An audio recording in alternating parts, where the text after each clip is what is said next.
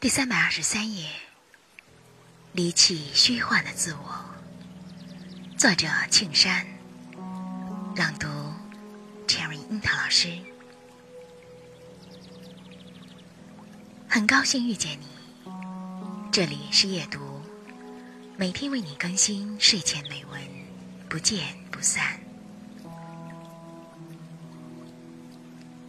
他说。有可能我们存在于无尽的幻梦之中，如何醒来？醒来去哪里？如何存在？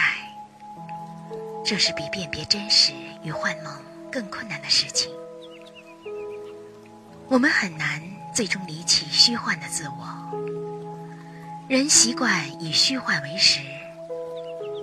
此时，他们沿着山坡慢慢下行。回到开阔的草原，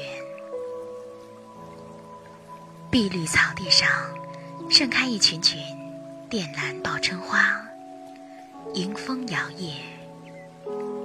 他摘下一株报春花，把优雅清香的小花枝举到他的面前，说：“这些草坡、山谷、花朵，是虚幻的吗？”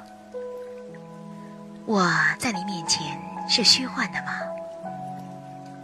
现在我们置身的这个空间，还有没有可能在其他地方存在？